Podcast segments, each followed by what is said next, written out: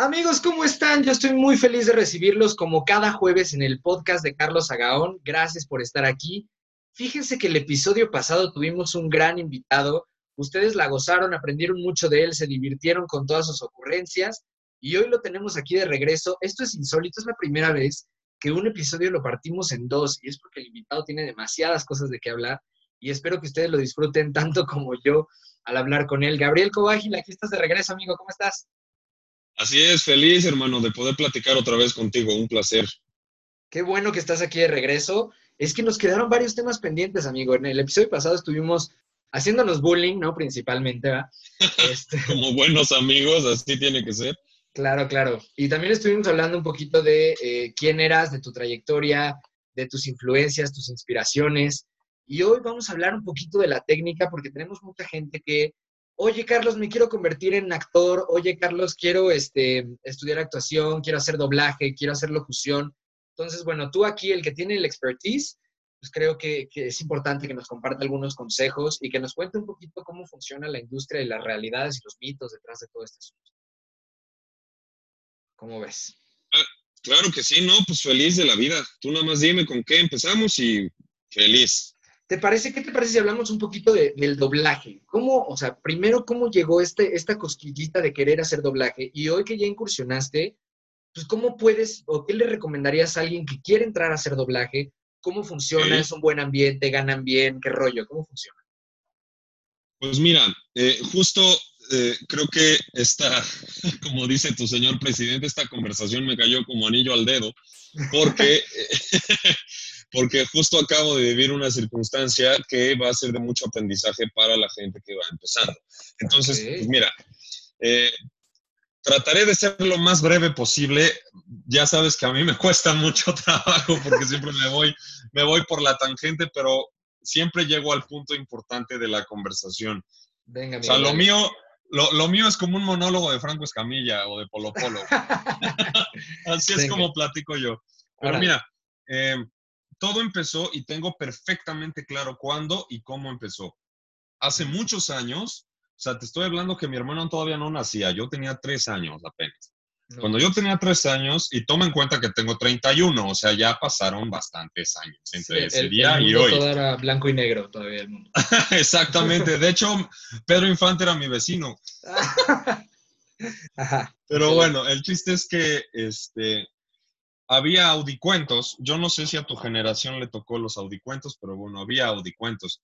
Eran unos libritos que este, tú ponías, fíjate lo que voy a decir, ponías un cassette en una grabadora y ya el cassette se reproducía y tú ibas siguiendo la narración con el libro, ¿no? Entonces, cuando sonaban las, las campanitas, perdón, cambiabas la página y esto y lo otro. Bueno, cuando eso pasó, digo, una gran ventaja que tengo yo, que eso sí le agradezco mucho a Dios tener, es muy buena memoria y demasiado precisa, demasiado exacta. Ok. Que, eh, a veces es, un arma de doble filo, pero bueno, no entraré en detalles. A lo que voy es que este, me aprendía yo todos los diálogos de memoria, todos. O sea, por ejemplo, me acuerdo mucho del audicuento de Robin Hood o del audicuento de Peter Pan, o etcétera, etcétera. Entonces me los aprendía de memoria y yo hacía distintas voces, eh, como tratando de imitarlo, de imitar o de parecerme a lo que estaba yo escuchando y pues, hacer la actuación, ¿no? Yo pues tenía tres años, o sea, ¿cómo te explico que ni siquiera al kinder había entrado, ¿no? Pero bueno, el chiste es que pues estaba eh, yo con ese rollo, oyendo el audicuento y demás, y un día llegó mi abuela, la mamá de mi mamá, a mi casa, pero antes de que llegara, mi mamá me dijo, vamos a hacerle una broma a tu abuela. Obviamente tú todavía, obviamente tú todavía no sabes leer. Vamos a hacer de cuenta que tú ya sabes leer porque ya te aprendiste los personajes de memoria. Entonces, cuando llegue tu abuela, tú vas a estar escuchando tu audiolibro y vas a estar, este, ¿cómo se llama? Repitiendo las voces de los personajes. Ok. Bueno, pues esto sucedió. Llegó mi abuela y mi abuela aseguraba así, firmaba ante notario que yo ya sabía leer y que era un niño prodigio y que tenía tres años y que necesitaba yo. O sea, y obviamente la, broma funcionó porque se creyó todo el cuento. Por supuesto que yo no sabía leer, es más, el cuento lo tenía al revés. ¡Qué divertido! No, está increíble. O sea, de hecho hay una foto que luego te voy a enseñar que estoy con el audicuento en el baño sentado. es una verdadera maravilla. amigo, foto de perfil, por favor. Déjame, la vuelvo a encontrar porque no sé dónde la dejé. Ahorita que estamos este, sacando cosas del cuarto de servicio para hacerlo en mi estudio, encontré un álbum de fotos donde está esa foto, entonces déjame buscarlo bien y con mucho gusto la subo. Yo no tengo ningún complejo de nada. Sin miedo al éxito. sin miedo al éxito. Bueno, entonces así fue, eh, o sea, tal cual como sucedió, te estoy platicando, mi primer acercamiento al doblaje, que fue con los audicuentos de Disney. entonces, muchos años pasaron entre esto y dedicarme profesionalmente a. Entonces, hay que aclarar, como lo decíamos en, la, la vez pasada que platicamos, no podemos, bajo ninguna circunstancia, no hay forma posible ni probable de ser buenos actores de doblaje sin haber estudiado actuación primero. Entonces, eso debería de ser el primer paso a seguir, no hay otro. El primer paso a seguir es tomar clases de actuación o estudiar actuación como carrera o lo que sea. Pero hay que estudiar actuación porque si no, no puedes hacer doblaje. Más bien estás haciendo una traducción simultánea, que no es lo mismo. Entonces, hay que saber la técnica de la actuación.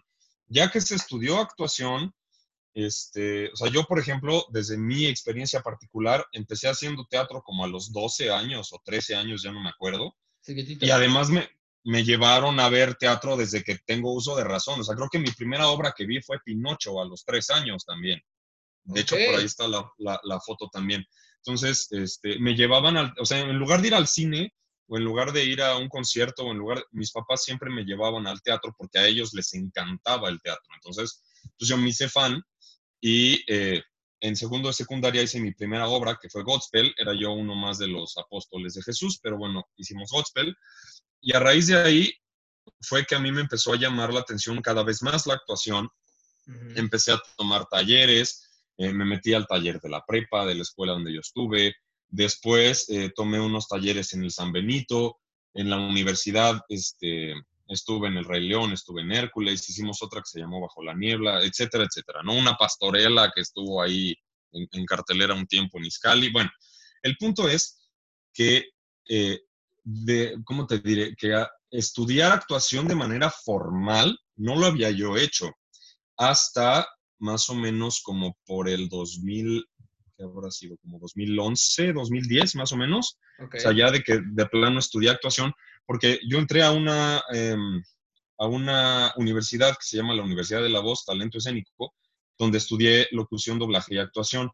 Entonces ahí fue, digamos que, o sea, porque te platicaba yo en el episodio anterior que en la universidad me llamó el director del departamento de audiovisuales para hacer cápsulas, para hacer la voz institucional de todos sus videos, etcétera, etcétera. Entonces, como locutor de manera profesional empecé a trabajar desde entonces, pero como actor de doblaje, yo jamás, o sea, digo, siempre me gustó y, luego hacía yo parodias, o sea, sin que nadie me enseñara, ni nadie me lo pidiera, ni nada, agarraba mi computadora, le quitaba el audio original y ponía uno nuevo yo y hacía parodias y era muy divertido y mis amigos se morían de risa. Bueno, entonces, siempre me gustó, siempre tuve gran facilidad de hacer voces, pero por lo mismo que te digo, de que toda la vida me llevaron a hacer teatro, mi mamá nos montaba eh, en mi casa obras a mí y a mis primos.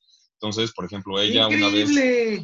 No, estaba precioso, brother. No sabes el recuerdo tan bonito que tengo de eso porque, de hecho, me acuerdo mucho cuando vivíamos en un departamento que mi mamá era Nala, yo era Simba, mis primos eran Timón y Pumba, y así entonces hacíamos nuestras pequeñas obritas ahí en el departamento y era divertidísimo. Entonces, al punto al, que, al punto al que quiero llegar es que nunca he estado lejos de este medio. O sea, mis papás se conocieron en el coro de la iglesia, con eso te estoy diciendo todo. O sea, el arte, de alguna manera, o sea, mi abuelo tocaba, tocaba la guitarra, este, la primera vez que yo me senté en una batería, digo, no es presunción ni mucho menos, tú sabes que yo no soy así, pero la primera vez que yo me senté en una batería, yo ya la sabía tocar sin haber tomado clases. O sea, porque nunca he sido arrítmico, este, siempre he estado con música cerca. Entonces, digamos que a lo que quiero llegar, al punto central de lo que quiero decir, es que el arte siempre ha estado cerca de mí. Aunque en mi familia no es una familia como los Domínguez, por ejemplo, que es una familia de músicos todos, o sea, que todos son músicos, en mi caso no. En mi caso no, pero eh, lo que sí es una realidad es que la música siempre ha estado cerca de mí, mis papás siempre me llevaron al teatro, como te digo, entonces, teniendo todo ese background, para mí fue un poco más sencillo entenderle al doblaje, que es a lo que quería, a lo que quería llegar. ¿Por qué? Cuando entré a estudiar doblaje, entré mediante una audición. Esa audición se hizo en la Universidad del Valle de México, donde yo estudiaba, que fueron los de la escuela a dar una conferencia y pasábamos algunos a hacer un doblaje de algo, de lo que estaban proyectando, y las mejores voces se ganaban una beca. Bueno, pues yo me gané una beca ahí. Entonces, entré, esto fue en octubre. De hecho, no me lo vas a creer, pero fue el día de mi cumpleaños. Fue el 18 de octubre del 2011. Esto es real. Qué regalazo, qué regalazo. Entonces me gané una beca, este, traía yo la nariz destruida porque el domingo anterior, o sea, el domingo 16 de noviembre del 2011, me habían roto la nariz jugando fútbol. Entonces el martes, el martes que fue la audición yo parecía mapache porque tenía un moretón alrededor de los dos ojos. Y este, ese mismo día fue cuando me dieron la beca y yo fui a la universidad, esta que te digo de la voz, que estaba en Viaducto, si mal no recuerdo, en la colonia Álamos. Este, fui a hacer mis pruebas y de esas pruebas ya me dijeron, este, digamos que a qué nivel entraba. O sea, yo no entré desde el principio, entré como a la mitad, este, por el, nivel que me, como que me testearon ahí en, la, en la audición, ¿no? Entonces, empecé a estudiar ahí, estuve, si mal no recuerdo, creo que fueron dos años o año y medio, no me acuerdo muy bien, pero fue más o menos ese tiempo. Según yo fue como año y medio. Entonces, en ese año y medio, tuve, no pude haber tenido mejores maestros, brother. O sea, mi maestro de doblaje fue Carlos II, fue Rosy Aguirre. Eh, tomé un par de clases con este, Ernesto Lezama, un par de clases con Noé Velázquez, pero eh, no fueron mis maestros de cajón como Carlos II y como Rosy Aguirre. Entonces, eh, no es por nada, pero sinceramente aprendí de los mejores a hacer doblaje, que es, la verdad es que, de mis tres pasiones más grandes que tengo en la vida, que es la música, que es la actuación y que es la locución. El doblaje como tal lo aprendí de, Carlos II y de, de Rosy Aguirre. Y este, así fue como entré al doblaje y ahí mismo me daba clases de actuación. Álvaro Flores, que es un gran actor de teatro musical y ahorita está viviendo en Londres y le está yendo muy bien, me da mucho gusto. Y también me daba clases Guillermo Yair, que ese, yo, hoy día yo te puedo decir que ha sido si no el mejor, de los tres mejores maestros que he tenido en mi vida y además es de mis mejores amigos, o sea, está entre mis cinco mejores amigos. O sea, este cuate es de esa gente que yo no le he tenido que mandar mensajes de esta cuarentena que me he sentido de la patada y que de repente tengo bajones y esto y lo otro. Él tiene ese tino de echarte un mensaje cuando más lo necesitas. Así es él. Y él fue mi profesor de actuación en esta escuela. Este, me enseñó muchísimas cosas, me enseñó a ser ultra exigente como actor, porque yo era como mucho de lo que pues aprendí en teatro y así, o sea, pero él me enseñó cómo exigirme como actor, a, cada vez prepararme más, a aprenderme los monólogos de memoria. Este, hay un monólogo que me cambió la vida por completo como actor, que se llama La Más Fuerte, que es de August Strindberg, así se llama, The Stronger se llama en inglés es una verdadera chulada, brother, de verdad. Si tienen la oportunidad, este, tanto la gente que nos está escuchando como tú y tu familia, de echarle una buscada a ese monólogo, es una verdadera maravilla. Si no, te paso luego por ya sea Instagram o WhatsApp o lo que sea, el nombre exacto es August, como agosto, Strindberg. Pero luego te paso bien la, este, la ortografía y demás. Pero bueno. Y se los compartimos a la audiencia también para que lo puedan consultar. Sí, no, y aparte es una, de verdad es una chulada porque la historia no te esperas lo que va a suceder. Y ese monólogo me tocó hacerlo como examen de actuación. Eh, no me acuerdo si fue el examen con el que me gradué o fue uno antes de ahí de la escuela, pero lo hice con un gran amigo que se llama Uriel Catalán, que le mando un, saludo y un abrazo. Este, y estuvo muy interesante porque le dimos un, un giro a, a, ese monólogo porque originalmente era eh, actuado por dos mujeres y en esta ocasión éramos dos hombres, pero éramos dos hombres este, que la preferencia sexual eran homosexuales. Entonces, nada que ver, nada que ver con el, con el original, ¿no? O sea, de hecho, el monólogo, eh, además de interpretado magistralmente, está súper bien ambientado y demás en YouTube. Te voy a pasar el link, lo voy a buscar y te lo voy a Por pasar. favor, sí, sí, sí, porque todo esto es aprendizaje. Es una chulada. Y además, actoralmente, no sabes lo que se necesita para hacer ese monólogo bien, porque es un, es un enredo bien fuerte, es un enredo bien fuerte. Pero bueno, el- al, al punto al que yo iba con este, este, este monólogo es que me exigió, porque yo había dejado mucho tiempo atrás la memoria olvidada, o sea, como de, ah, no, luego me lo aprendo, no pasa nada, lo llego a ensayar ahí, o sea, yo era como muy desobligado, no tanto, pero sí me empezaba, tengo que reconocer, me empezaba a valer un poquito gorro, pero eh, este monólogo en particular y la exigencia y la buena vibra y la buena voluntad de mi maestro, de Guillermo Yair, me enseñaron a eh, exigirme como artista, no nada más en la actuación, sino en todo lo que yo hago.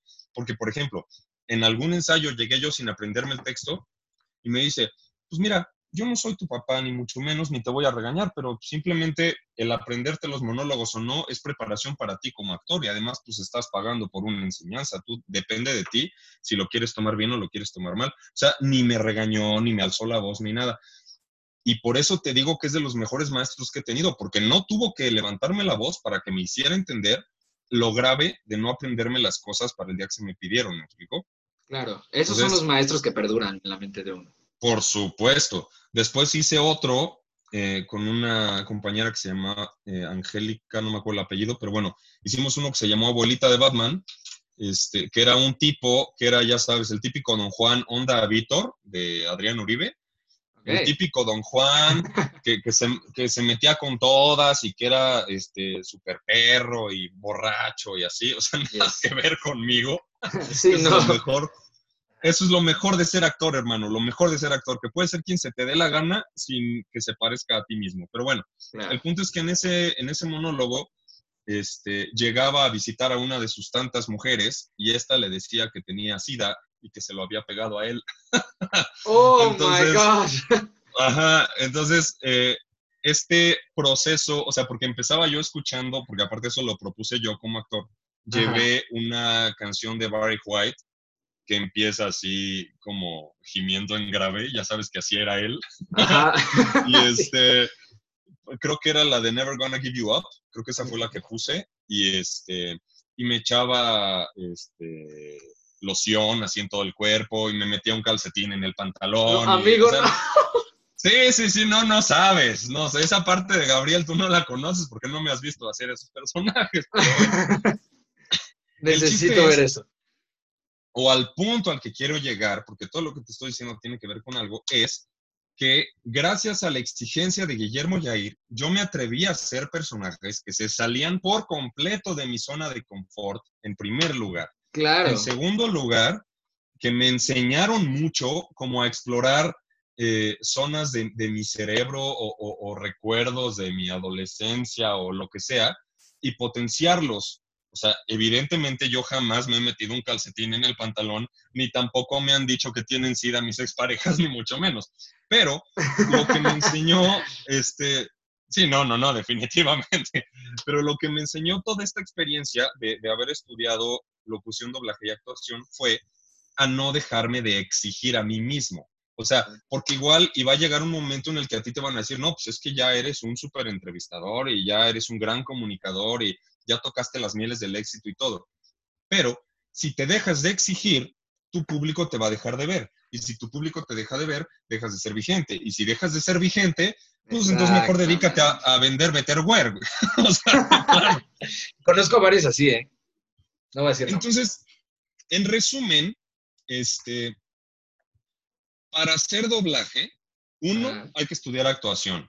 Claro. Dos, hay que exigirte todos los días como artista. O sea, no es de hoy tuve un buen llamado, ya soy el mejor para hacer doblaje, ni más. Te fue bien, punto. Pero te puede ir mal al siguiente día si no le echas ganas. Entonces, eso, no dejarte de exigir. Y tres, que eso yo lo considero como uno de los puntos más importantes de toda mi carrera, es no dejarse de preparar. O sea, porque una cosa es dejarte de exigir y otra cosa completamente diferente es dejarte de preparar. ¿A qué es a lo que voy? O sea, yo terminé mi, mi- mi carrera de locutor, de actor de doblaje, eh, bueno, de locución, doblaje y actuación ahí, y me dieron mi diploma y mi constancia y todo el rollo, pero eso no me detuvo. Después, aparte, con Guillermo Yair, tomé un taller de actuación vivencial y programación neurolingüística. Terminé ese, pues no fue diplomado, pero fue un taller bastante bueno, que no sabes cuánto me aportó. Bueno, con decirte que me enseñó a llorar, porque yo no lloraba. O sea, a mí me costaba muchísimo trabajo como mostrar mis emociones negativas, o bueno, no mostrar, sino externarlas en mi cuerpo. Entonces me enfermaba bien seguido y etcétera, etcétera. Claro. Parece, como te decía en el, en el episodio anterior, parece este comercial de CB directo, pero es real.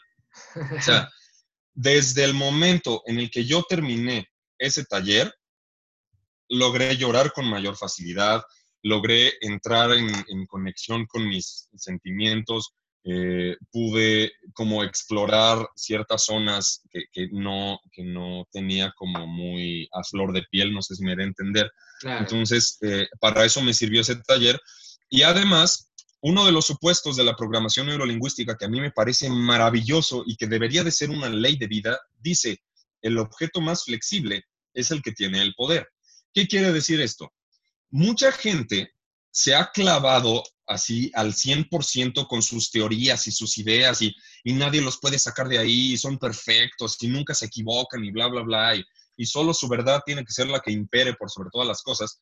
Y lo que quiere decir este supuesto es que mientras más flexible seas, mayor probabilidad hay de que tengas éxito con lo que sea que estés haciendo. Por ejemplo, yo como maestro, antes de tomar este taller, a cada rato tenía quejas con coordinación de parte de mis alumnos con respecto a mi forma de dar clase.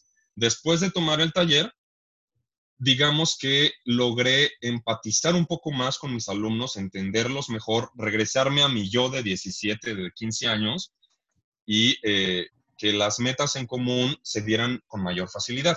Entonces, a eso es a lo que se refiere desde mi percepción y a como yo lo entendí y lo puse en práctica, el objeto más flexible es el que tiene el poder. O sea, si te pones eh, cuadrado, si te pones intransigente y así, vas a tener broncas con todo mundo. Ahora, tampoco se trata de que le andes diciendo que sí a todos. Hay una película de Jim Carrey que se llama Sí, señor, no sé si la has visto, sí. pero es el opuesto completamente a esto que estoy diciendo. O sea, que a todo mundo le dicen que sí y que, y que este, es o sea, digo, el personaje empieza siendo un cuate súper negativo que a todo le dice que no, todo rechaza. Toma un taller que a todo le tiene que decir que sí y se mete en peores broncas. Entonces, hay que saber encontrar un punto medio entre hasta dónde quiero llegar yo, hasta dónde quiero permitir yo. No sé si me doy a entender. Claro que sí, claro que sí. Entonces, eh, traduciéndolo al doblaje, yo llegué la primera vez a, un llamado como tal, o sea, no de que pesqué un llamado, sino de que me hablaron para que fuera yo a un llamado. Llegué yo así sintiéndome así, este, insufrible, o sea, me sentía yo el Luis Miguel del doblaje porque ya me había ido muy bien estudiando y, había tenido muy buenas críticas de mi voz, y, o sea, yo llegué en pavo real, ¿no? Pero en el estudio se encargaron de bajarme de mi nube. ¿Por qué? porque una cosa es practicar en la escuela y otra cosa es estar en tiempo real con directores reales y con un personaje que realmente es para ti. O sea, no que, los, maestros, que los maestros dijeron, ay, vamos a buscarle algo a Gabriel que se le parezca a su voz para que practique. No, ni más. O sea, a mí me hablaron, me dijeron, vas con esto. Y yo dije, ok, va. ¿no? Y me pusieron a parir chayotes porque eh, yo llegué confiado, ¿no? Ahora, no recuerdo si lo dije en el episodio pasado, pero creo que no.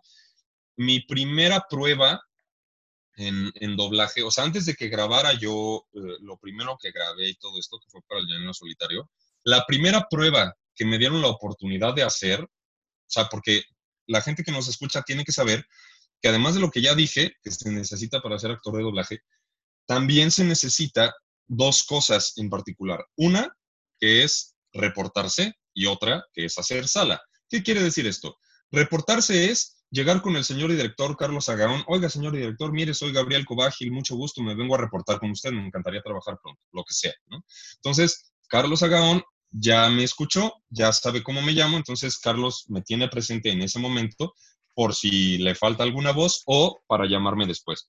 Pero si yo no me vuelvo a reportar con el señor Carlos Agaón en dos meses, pues al señor se le va a olvidar mi nombre, mi cara, mi voz y todo. Entonces, la moraleja de esta historia es reportarse con los directores, no con uno, con todos los que estén en los estudios, las, la mayor cantidad de veces posibles para que te recuerden con mayor facilidad.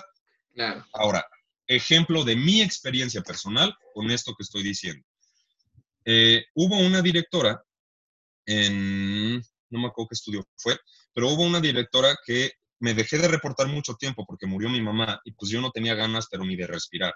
Entonces, este, regresé, regresé a reportarme, amigo, y ahí me dijo esta directora, oye, qué bueno que regresas, porque tenía muchísimo tiempo que no sabía nada de ti, te quise llamar para un proyecto, pero no me acordaba cómo te llamabas, y pues se perdió el proyecto porque me dejé de ir a reportar.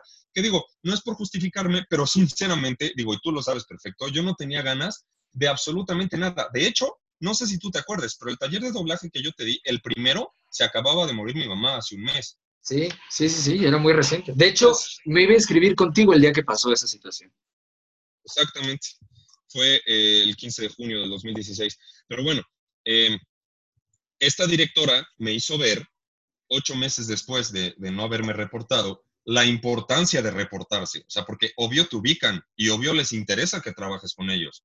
Pero si te dejas de reportar, ya no, más bien, hay muy poca gente que tiene una memoria fotográfica y, y, que saben perfectamente cómo se llama la persona, a qué hora llegó, en dónde llegó, cómo venía vestido muy poca gente logra ser así. Entonces, moraleja, reportarse la mayor cantidad de veces posibles. Y eso que tú, y, eso que tú ya, o sea, ya tienes una carrera en esto, te has dedicado en esto, has trabajado con gente, ya te conocen, y aún así te diste cuenta con esta situación de la importancia de ir y reportarse y de estar ahí encima y encima y encima. O sea, en primer lugar, en el doblaje no trabajas si no te reportas. Punto. A no ser que eso, digo, es una realidad, que sería tapar el sol con un dedo, a no ser de que seas eh, hijo, sobrino, pariente, amigo, vecino, whatever, de algún director que conozca tu trabajo y que te llame directo sin que te tengas que reportar. Pero si tu caso es como el mío, que yo no tengo un solo padrino, nadie me ha ayudado a entrar a nada, o sea, lo que he conseguido, y eso es lo que más orgullo me da, y te lo digo con todo el corazón, nadie me ha ayudado a hacer absolutamente nada. Lo que tengo, lo tengo porque trabajé, porque me esforcé, porque me fleté, porque estuve horas regándola, y de hecho eso es algo que doy mucho en mis talleres. Los errores que yo cometí, se los comparto y se los transmito a mis alumnos para que no los cometan ellos y no los hagan pasar malos momentos y ganas de renunciar como me pasó a mí. O sea, porque yo muchos de los errores que cometí, sí, brother, porque muchos de los errores que yo cometí, en ninguno de los talleres que tomé me dijeron, oye, te puede pasar esto, ten cuidado con esto, no vayas a decir esto, trata de evitar esto. O sea, tuve muchos errores, perdí muchas oportunidades, pero esto me enseñó, en primer lugar, a que mi pasión por enseñar la canalizara, canalizara yo hacia en mis talleres para enseñarle a mis alumnos a no regarla como yo la regué y complementar un poco mejor mis talleres, de lo que sea, ¿eh? O sea, de canto, de actor, de locutor, de lo que sea. Entonces, em, es súper importante, no, como te decía yo en el capítulo anterior, hacer humilde, porque si no eres humilde, no vas a poder trabajar jamás en el doblaje. Muy bueno saberlo. Muy bueno saber. Y a mí me encanta perdón amigo que te interrumpa, a mí me encanta la idea. Dime, dime, Me encanta la idea de que nos compartas estas cosas y que nos compartas, como tú bien dices, no solo en los talleres, sino también ahorita, esas experiencias que a ti te hicieron darte cuenta, por aquí no, esto no se hace, esto no está bien. El tema de que tú hayas dicho ahorita, por ejemplo, yo llegué sintiéndome un pavo real y qué difícil es admitir que uno se portó así. Y yo creo que claro. todos hemos tenido un momento así en nuestras vidas y, y tenemos que aterrizarnos hay una frase que a mí me gusta mucho y la digo en varios episodios y me gustaría decirla nuevamente para que, para que mis oyentes se harten de mí, pero, pero es que siento que es, siento que es muy útil. Sueños por los cielos y siempre sobre la tierra. Y eso es algo que se tiene que aprender. Claro, por supuesto. Mira, eh, es muy triste, pero desgraciadamente la gente a la que no le enseñaron a poner los pies en la tierra a tiempo, o se mueren o terminan en un, en un hospital por haberse metido cosas o por haber juntadose con gente que no les convenía o cualquiera de las anteriores. Mira, el ejemplo más claro es José José y Maradona, brother. Eran dos personas que eran tocadas por Dios, literalmente, tocadas por Dios, que Dios puso sus pies para jugar fútbol y que Dios puso su voz para cantar por José José. Y empezaron a sentirse, mi mamá decía una frase que jamás se me va a olvidar y siempre se la enseño a todos mis alumnos. El que se empieza a sentir fregón se lo lleva a la fregada. Lo decía con otras palabras, más fuertes. Pero, el que se empieza a sentir fregón se lo lleva a la fregada así como te lo estoy diciendo. Entonces, gracias a Dios, y, de verdad creo que el mayor agradecimiento que yo tengo con la vida es de haber nacido en esta familia. ¿Por qué? Porque me han enseñado todos los días a bajarme de mi nubecita, así sean cinco minutos que esté yo en una nube. ¿Por qué? Porque el que se empieza a sentir fregón se lo lleva a la fregada. Está José José, está este, Janis Joplin, está este, muchísimos, muchísimos eh, Jim Morrison, este, Kurt Cobain, o sea, hay Michael Jackson, o sea, las personas, los artistas, los futbolistas, los políticos, la gente más fregona que ha habido, que, no ha sabido poner sus piecitos en la tierra, se los lleva a la fregada. Entonces, creo que esa es una, una gran lección que me gustaría compartir con todo el mundo porque a mucha gente le hace falta humildad. Entonces. Y qué bueno que compartiste eso, me da muchísimo gusto. Creo que si algo me llevo yo como el mayor aprendizaje de estos dos episodios es esa frase que acabas de decir. Qué chido. A mí me ha servido mucho, sinceramente, en mi vida personal y profesional. Pero bueno, eh, retomando lo que estábamos diciendo, el primer eh, asunto importante del doblaje, como decía yo, es reportarse. El segundo es hacer sala. ¿Qué significa hacer sala? Eh, digo, ya no en todos los estudios lo permiten porque desgraciadamente muchos fans empezaron a, hacerse pasar por actores de doblaje y a entrar a los estudios y se empezaron a pelear a golpes con la gente y a tomar fotos y entonces restringieron un poco la entrada de los nuevos talentos a los estudios. Entonces, eh, un tip que yo les puedo dar a toda la gente que le interese y que ya haya tomado cursos y demás, tengan constancia, sea o no con valor curricular, tengan constancia de todos los talleres que han tomado, sea o no eh, eh, importante. O sea, de los talleres que hayan tomado de actuación, de todo es preparación.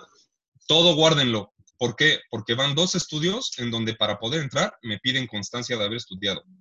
Actuación, doblaje, locución, canto, whatever. Me piden constancia. Entonces, guárdenlas. Ahora, esto de hacer sala es, ya que te reportaste, pides como, ¿cómo te diré? Como un segundo paso oiga, ¿me da permiso de hacer sala? Sí, cómo no, o sabes que ahorita no porque estamos grabando o lo que sea que te digan, tú ya sabrás cómo reaccionar, ¿no? Claro. Pero en caso de que te digan que sí, puedes hacer sala, es muy sencillo. Eh, si hay sillas o sillones, te sientas ahí atrás esperando tu turno. Si es que te van a dar la oportunidad de pasar a hacer una prueba. Y si no, si terminan de grabar y no hay oportunidad, entonces, bueno, muchas gracias, señor, me retiro, mucho gusto. No ha habido vez te lo, aseguro, ¿eh? No ha habido vez que yo me salga de un estudio sin que me digan, oye, repíteme tu nombre, ¿cómo te llamas? Yo no, pues Gabriel Cobágil, mucho gusto, señor, a sus órdenes, que bla, bla, bla. Entonces, eso es importante eh, dentro del asunto de hacer sala. Ahora, dentro del el proceso de hacer sala puedes pescar una chamba. ¿Qué quiere decir esto? Que eh, me pasó con un gran director que se llama Germán Fabregat, que es la voz del conde Drácula, me parece, para Hotel Transilvania. Creo que así se llama su personaje, Drácula él, Germán Fabregat, este, así me pasó con él. Un día llegué yo a un estudio a reportarme, estaba él, oiga señor, mucho gusto, mi nombre es Gabriel. Ah, importante, siempre llamar a los directores o directoras por su nombre. Es, eso es un, como plus que te puede dar a ti como, como actor nuevo. Eh, reportarte con ellos y llamarlos por su nombre, no señor o señora, sino por su nombre. Hola, este, Laura, hola, Jorge, hola, tal. Este, mi nombre es tal. Eso da como un plus y este tip me lo dio un gran amigo que también es actor de doblaje. Entonces, sigo con este asunto. Puede ser que estando haciendo sala te den la oportunidad de pescar algo. Me pasó con Germán, de que un actor no llegó y que además le caía muy gordo, me lo confesó, y me dice, ¿sabes qué? Pásale tú a hacer, eres actor de doblaje, no estás buscando una oportunidad, pues yo te la voy a dar, pasa a hacer este personaje porque este actor no llegó y me choca que siempre es bien informal. Entonces yo dije, ok. Entonces pasé al estudio, empecé a grabar y este, obviamente tuve algunos errorcillos porque estaba yo nervioso, pero me dice, mira, no te preocupes, yo lo que necesito es gente de confianza con la cual trabajar. Y tú se me hace que me das muy buena confianza. Y me habló para varios, varios proyectos, para trabajar con él en varias cosas. Entonces, este, cuando estés haciendo sala, puedes pescar una chamba. A eso se le llama pescar, como me pasó a mí, que no llegó el actor o hay un personajito extra que no estaba dado o lo que sea y te lo pueden dar a ti. Entonces, eh, esa es una de las ventajas, es una de las ventajas de hacer sala. O en su momento, la primera vez que yo me reporté con Arturo Mercado Jr., estaban haciendo, me parece que era Peter Pan para niños, no me acuerdo cómo se llamaba esa serie, pero era Peter Pan Jr. o algo así, pero tenía que ver con, con Peter Pan. Y había unos como atlantes que cantaban una rolita, entonces me dice, ah, pues si quieres hazte esa prueba, Gabo, y ya te guardo para cuando necesite yo voces así. Y dicho y hecho, grabé la prueba, me salí de ahí muy agradecido y todo normal. Entonces, esas son las dos ventajas que pueden darte el hacer sala. Que pesques una chamba, que además te la van a pagar, sea sanda o no, es un dinero que te va a entrar, porque tú ya grabaste. Entonces, Anda, para los que no sepan, es la Asociación Nacional de Actores. Exactamente. Entonces, tú tienes la, libertad de trabajar por medio de la Asociación Nacional de Actores, que eso te aseguran sí o sí que te van a dar tu lana, por eso yo estoy afiliado a la ANDA, y por el otro lado, puedes trabajar como libre, que ahí tú te tienes que poner las pilas para pedir tus pagos y que no se alarguen tanto y estar así como testigo de Jehová, duro y dale, duro y dale, duro y dale hasta que te den tu lana. Que es importantísimo también. Exacto. Entonces, este, pues digo, a mí me ha funcionado bastante bien, están, eh, bastante bien, perdón, estar en la ANDA porque mi dinero siempre está ahí. Ahora, lo que quería yo decir, no voy a decir qué estudio es para no meterme en problemas, porque hay un proceso legal con el que voy a, empezar cuando termine la pandemia, si es que termina pronto, y si no, antes, porque, sí, brother. Hay un estudio con el que he trabajado como desde el 2017, yo creo, más o menos por ahí, o finales de 2016, pero me deben absolutamente cada centavo de todo lo que yo he trabajado para ellos desde febrero del año pasado. O sea, tienen año de fracción sin pagarme un solo peso, ¿no? Y investigando, con distintos compañeros, lo voy a resumir, pero investigando con distintos compañeros, este estudio no le paga a nadie, absolutamente a nadie. Ah, ¿qué es lo que quiero decir con esto? Para la gente nueva que está empezando trabajar en doblaje o que está empezando a reportarse o que lo que sea, el mejor consejo que yo les puedo dar para evitar que se los anden mareando con su dinero y que se anden jineteando su lana y todo esto, hablen, pero de frente o si no por conversación, este, así como de Zoom o lo que ellos quieran, pero que tengan un contacto directo con gente que ya lleva muchos años haciendo doblaje para que les comenten de primera mano con qué estudios no conviene trabajar porque no pagan y se hacen güeyes para darte tu dinero. Ajá. Claro. Entonces, claro. es súper importante que investiguen antes de, empezar, de empezarse a reportar, que investiguen en qué estudios sí pagan y en qué estudios no pagan. Antes de cualquier cosa. Porque si se empiezan a reportar por mala suerte en uno de los estudios donde no pagan, es donde más chamba les van a dar. Y como les van a dar mucha chamba porque ya nadie las quiere aceptar porque no pagan, entonces van a estar perdiendo su tiempo y cancelando llamados de otros lados y perdiendo dinero y perdiendo gasolina y todo en un lugar en donde no te van a dar tu dinero que te corresponde, ¿no? Entonces, sí considero primordial comentar esto para la gente que se va a empezar a dedicar al doblaje, porque no es justo que abusen de la gente que no sabe de los negocios sucios de la gente que dirige distintas agencias, ¿no? Y qué bueno que también mencionas eso, porque creo que es un tema que no se había tocado aquí en el podcast. Hablamos mucho de doblaje y estos temas, pero particularmente eso creo que es muy importante, porque la, la, honestidad y la transparencia tiene que ser de ambas partes, no, no nada más de la hacia la compañía. Muy importante. Oye, amigo, quiero hacer una pregunta y un paréntesis. Eh, Dime. Y, después de esto, ya en, estos 20 minutos que nos quedan, después de esta pregunta que a lo mejor se presta un poco a debate, eh, espero que estés de acuerdo conmigo, si no, probablemente no salgas el jueves. Ay, sí. ok. No, para nada. Y después vamos a hacer algunas preguntas que te hicieron las personas que nos escuchan. Lancé por ahí una dinámica ah. para que te preguntaran y hay algunas cosas que, pues, estaría interesante que contestes. Lo que yo te quiero preguntar. todo. Venga. Híjole, amigo, en la que te acabas de meter, ¿eh? no, a ver, me preocupa, relájate. Este, es una afirmación que el otro día escuché en un actor de doblaje y creo que yo estoy muy de acuerdo, pero quiero saber tu punto de vista así rápidamente para empezar con las preguntas de la gente. El doblaje es una profesión de voces bonitas. ¿Es cierto o es falso? Falso. Eso, amigo, eso, me caes muy bien. Ok, ¿por qué? Totalmente falso. Porque he tenido compañeros que tienen voces muy feas. O sea, no porque yo lo diga, sino porque hasta los oyes hablar y dices, madres, ¿no? O sea, qué voz tan horrible. Pero los ves trabajar, los ves trabajar y dices, puta, qué escuela tienen estos cuates.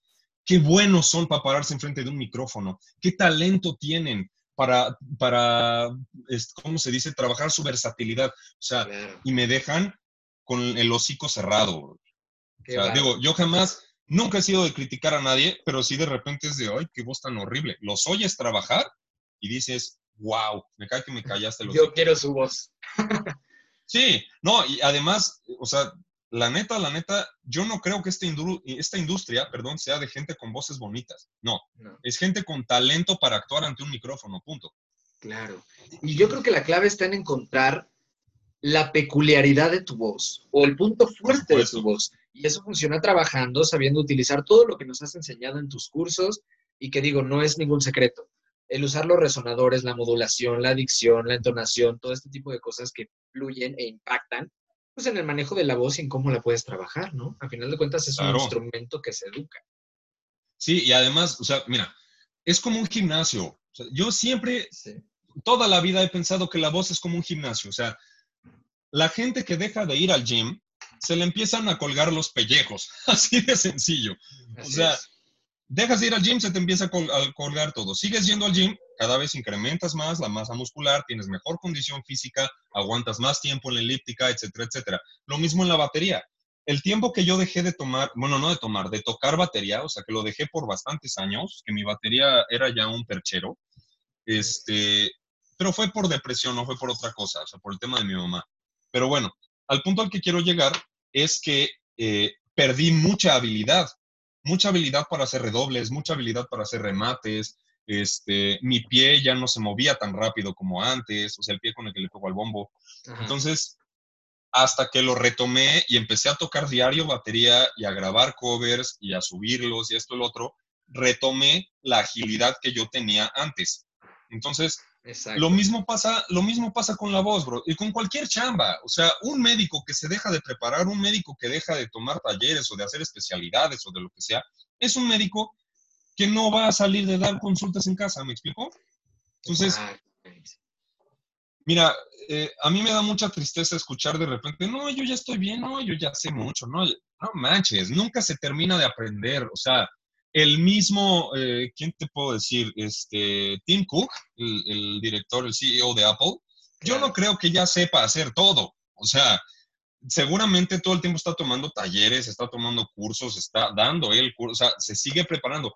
Porque además, ojo, no nada más de tomar cursos se aprende, sino de darlos también. Yo he aprendido muchísimo de mis mismos alumnos, de técnicas de hablar, de, formas de pensar, de intensidades de conversación. He aprendido muchísimo de mis mismos alumnos. Entonces, al momento de dar talleres, también se aprende mucho.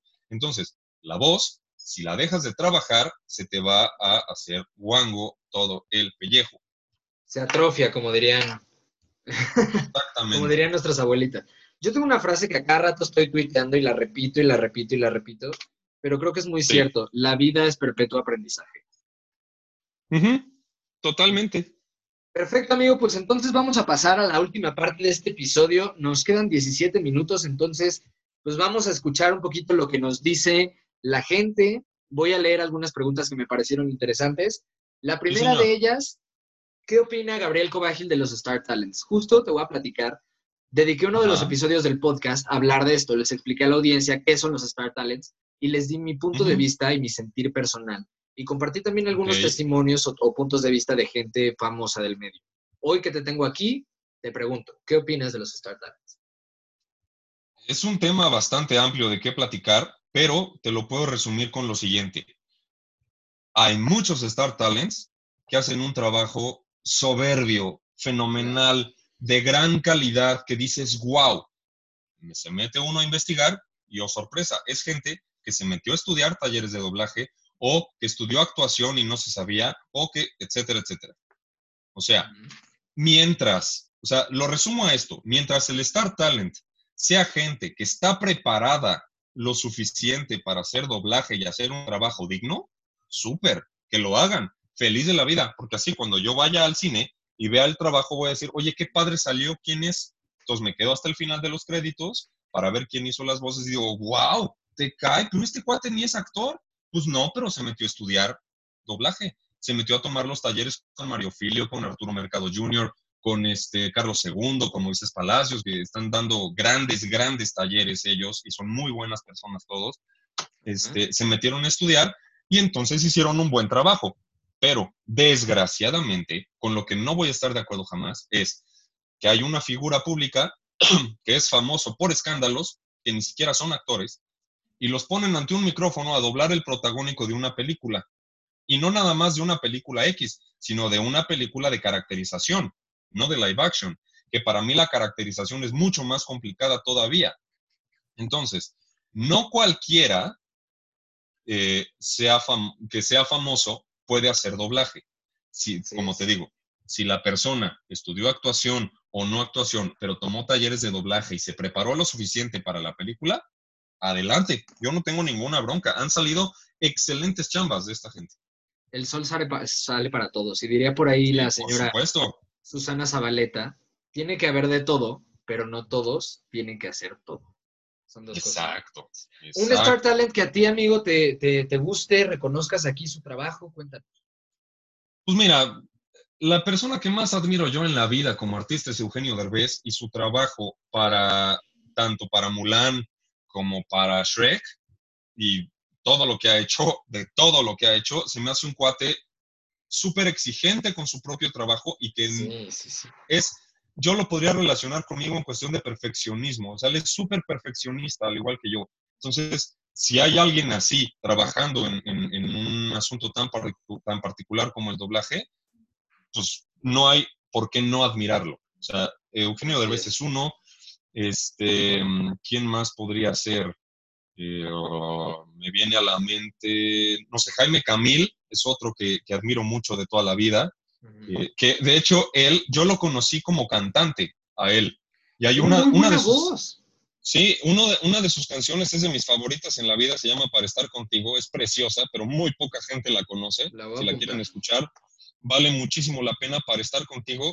Alguna vez pensé dedicarla, pero se me cebó, entonces ya no la dediqué. Pero bueno, es, es, muy bonita esa canción. Pero bueno, al punto al que quiero llegar es que a él también lo admiro mucho como artista porque no está en donde está por compadrazgos. Es un cuate que no se ha dejado de preparar, que ha trabajado, que ha estudiado y demás. Omar Chaparro es otro que admiro mucho. Consuelo Duval es otra gran actriz que admiro muchísimo, que a mi forma de ver y de percibirlo es de las mejores comediantes mujeres que tiene este país y de una de las más grandes actrices. Y gracias a Dios tuve la fortuna de que ella develara una de las placas. Cuando yo fui director de teatro en el Kipling, ella fue a develar la placa, se tomó la molestia de bajarse de un avión con súper prisas. Estábamos terminando la función y los últimos cinco minutos apenas llegó para poder develar la placa y eso para mí me hace ver que ella es un gran ser humano y que es digna de admirarse. Entonces... Qué bárbara. Creo que, mira, a como yo lo entiendo o a como yo veo las cosas es que no vale la pena admirar a alguien nada más por su talento, sino también por su calidad humana. Gracias. Entonces, perfecto. Eh, Consuelo, Consuelo Duval tiene este perfil para mí. Habrá gente a la que no le guste y es súper eh, aprobable, o sea, no, a todo, no es monedita de oro para caerle bien a todos. Habrá gente a la que no le guste tu trabajo, habrá gente a la que no le guste cómo canto yo mis, mis covers en mi canal de YouTube, pero pues no me interesa, hay gente a la que sí, entonces a la gente a la que sí es a la que hay que enfocarse de, esta chamba, ¿no? Porque mira, estamos en una era digital donde hay más haters que papel de baño, brother. Ah, claro, claro, claro, claro. Entonces, debes de aprender a lidiar con el hate, debes de aprender a lidiar con la mala vibra de la gente que está podrida por dentro y que lo único que les hace felices es eh, hacer a otros rabiar pero pues allá ellos han de haber tenido, pues, no sé, una primaria trunca o un problema, un problema ahí de que su papá los dejó o su mamá era alcohólica, no sé, ¿no? no Así es, la vida, la vida es demasiado corta como para preocuparnos del que dirán. Ajá, pero, o sea, imagínate que yo fuera por la vida enojándome, aumentando madres porque no nací negro. O sea, me encantaría haber sido negro, pero no soy negro. Ah, never mind, y sigo adelante. Pues no pasa nada. o sea, no, todo va a ser como nosotros queramos. Qué bonito que pienses así, amigo. Vamos con la siguiente pregunta porque nos quedan 10 minutos. Seguro. Nos preguntan también, ¿cuál fue tu primer personaje y en qué proyecto fue? De doblaje, me imagino. De doblaje. Ok, pues sí, no me acuerdo, creo que sí te comenté en el episodio pasado, pero fue eh, para El Llanero Solitario. Me tocó hacer ambientes y esos ambientes, o sea, digamos que fue el primer, primer trabajo de doblaje que hice fue ese, que me tocó grabar como al jefe de un regimiento que gritaba ahí unas órdenes. Me tocó grabar a un tipo que se estaba muriendo de sed en el desierto y también a un borracho que estaba como tirado o acostado en un bar. Esos fueron los que me acuerdo que grabé en aquella ocasión. Y mi primer personaje como tal, bueno, no fue personaje, más bien grabé una canción para Hora de Aventura. Hay un gusano que se llama Shelby. Ajá. Y hay un capítulo donde Shelby pierde a su hermano, entonces esa canción de que le canta al hermano, yo la grabé, que dice así como, te extraño, hermanito. Ese, ese yo la grabé. ¡Qué bonito! Entonces, esa fue la primera canción eh, que grabé, si mal no recuerdo, y de personaje como tal, mi primer fijo fue para una serie que se llamaba Outcast, me parece. Si mal no recuerdo, creo que la serie se llamaba Outcast, pero fue una mentada, brother, porque me dice la directora, este, Betsabe Jara, que es también una gran actriz de doblaje y canta muy bonito también, este, ese personaje que tenía yo era un soldado. Entonces me dice, no, pues vente, que hoy es tu primer fijo, y que, ay, yo feliz de la vida, ¿no? Entonces llego al estudio, grabo, y mi personaje se muere en el segundo episodio. bueno, bueno, pero algo es algo, algo es algo. Exacto. Y ya el que más duró, que este sí fue el primero primero, fue el Rufián Arigón de la serie de Enredados otra vez. Ok, muy interesante. Otro tema de doblaje, este, amigo, ¿se puede vivir de hacer doblaje? Depende de tu resistencia. Ok. ¿A qué es a lo que me refiero? Alguna vez Moisés Palacios me dijo, esta carrera es de resistencia, mijito. Así me lo dijo. ¿A qué es a lo que se refería a él y a lo que yo quiero transmitir? No es fácil pegarle. No es fácil tener un personaje fijo, porque hay muchos compadrazgos, hay muchas preferencias, este, hay mucho hijo de, hay mucho amigo de, hay mucho novio de. Entonces es un poco complicado, eh, como en todas las empresas de todos los giros, pero es un poco cerrado el mundo del doblaje. Entonces, debes de tener la suficiente paciencia para saber esperar tu turno. Ahora, otra de las cosas, tienes que saber y ser lo suficientemente autocrítico de no sentirte Dios del doblaje o de no sentirte el más fregón, porque si no tienes talento para trabajar tu voz, y para ser versátil y para manejar intenciones, inflexiones y todo esto, no es una rama que te convenga dedicarte a. ¿Sí me doy a entender? Sí, totalmente. O sea, yo, por ejemplo, sé perfecto que soy malísimo para los números, por eso no estudié finanzas. Por más dinero que me prometiera la carrera, por eso no estudié finanzas. A mí me encantaba la medicina. Yo pude haber sido doctor, porque en mi familia todos son doctores. Yo hubiera sido cirujano ortopedista, y es algo que me sigue gustando hasta la fecha. No estudié medicina. No sabía eso.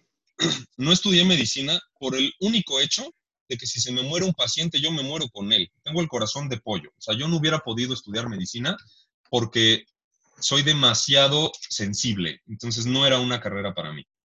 Bueno, entonces, eh, a eso es a lo que yo lo resumo, brother. dedícate a algo que realmente eh, puedas desarrollar teniendo completa autocrítica, algo que puedas desarrollar bien no que puedas desarrollar a medias tintas. Entonces, ¿se puede vivir el doblaje? Sí, siempre y cuando tengas la suficiente paciencia para aguantar vara hasta que te toque tu oportunidad. Y no nada más enfocarte y encasillarte en doblaje. buscar locución, reportarte también en, las agencias que hacen locución comercial, este, buscar una oportunidad en Radio Centro, buscar una oportunidad en, este MBS Radio, en donde sea. No encasillarte en el doblaje. A no ser de que le pegues algo súper grande, como un protagónico de una serie súper famosa de anime, como fue el caso de Goku en Dragon Ball, o como fue el caso de Naruto, o como, o sea, un personaje así de grandote, no tienes ni de qué preocuparte. Pero el chiste es pegarle. Exactamente. Creo que, es, creo que es un consejo muy cierto, amigo, porque si todo yo creo que se puede aprender y puedes tomar clases de lo que tú quieras, pero tenemos que conocer nuestras limitantes, ¿no? Exactamente. Y finalmente, amigo, es una pregunta muy difícil, pero hay que resumirla lo más que se pueda para poderte dar la despedida y poder promocionar redes. ¿Es fácil aprender a cantar? Sí, es fácil aprender a hacerlo. Muy fácil. Pero depende del maestro que tengas. El primer maestro de canto que yo tuve, digo, sin contar a mi mamá, evidentemente, fue el peor maestro que he tenido, eh, pero de todo lo que he hecho, ¿eh? O sea, en mi escuela, en mi universidad, en mis talleres, el peor maestro que he tenido fue mi primer maestro de canto. Porque cuando yo no alcanzaba los agudos, yo era tenor. Cuando yo no alcanzaba los agudos, no este manches, eras tenor. Sí, claro. Digo, te estoy hablando de mi, no sé, pubertad, bro. Ah, ok, ok, ok, ok. Bueno, no, no, no, ya mi, voz se engrosó cuando entré a la prepa. Pero bueno, el punto es que este cuate me dice, ah, no alcanzas el agudo, no pasa nada, hazlo una octava abajo. Entonces, como que él no movía un dedo por hacerme trabajar. O sea, como que decía, ah, no, cántalo abajo. Ah, no, y era súper mediocre. Entonces, yo me acostumbré mediocremente a hacer lo mismo que él. Entonces, fue muy complicado aprender a cantar con una gente así. Pero el mejor maestro de canto que he tenido, en paz descanse. Nunca voy a hablar más de él, al contrario, se llamaba Jorge Ceja. Era un barítono de conservatorio, cantante de ópera, que me cambió la vida y él realmente me enseñó a cantar. Entonces, depende del maestro. Es muy fácil aprender a cantar, pero depende del maestro. Y de qué tanta disponibilidad tienes tú para no dejar de aprender. También, ojo, gente, eh, una cosa, y creo que tiene que ver con lo que decías, este, amigo de, del maestro que te bajaba el tono y así. Una cosa es aprender a cantar y otra cosa es que te enseñen a que X o Y canción te salga bonito. Son dos cosas diferentes. Y finalmente hubo, alguien que no hizo una pregunta, pero te lanzó un pequeñísimo reto. Entonces vamos a ver, a, ver si es cierto que sin frío. Nos dijeron que te eches un palomazo de 15 a 30 segundos. Así, okay. Me cansé de rogarle, me cansé de decirle que yo sin ella de pena muero. Ya no quiso escucharme. Si sus labios se abrieron fue para decirme, ya no te quiero y así el dolor en la vida.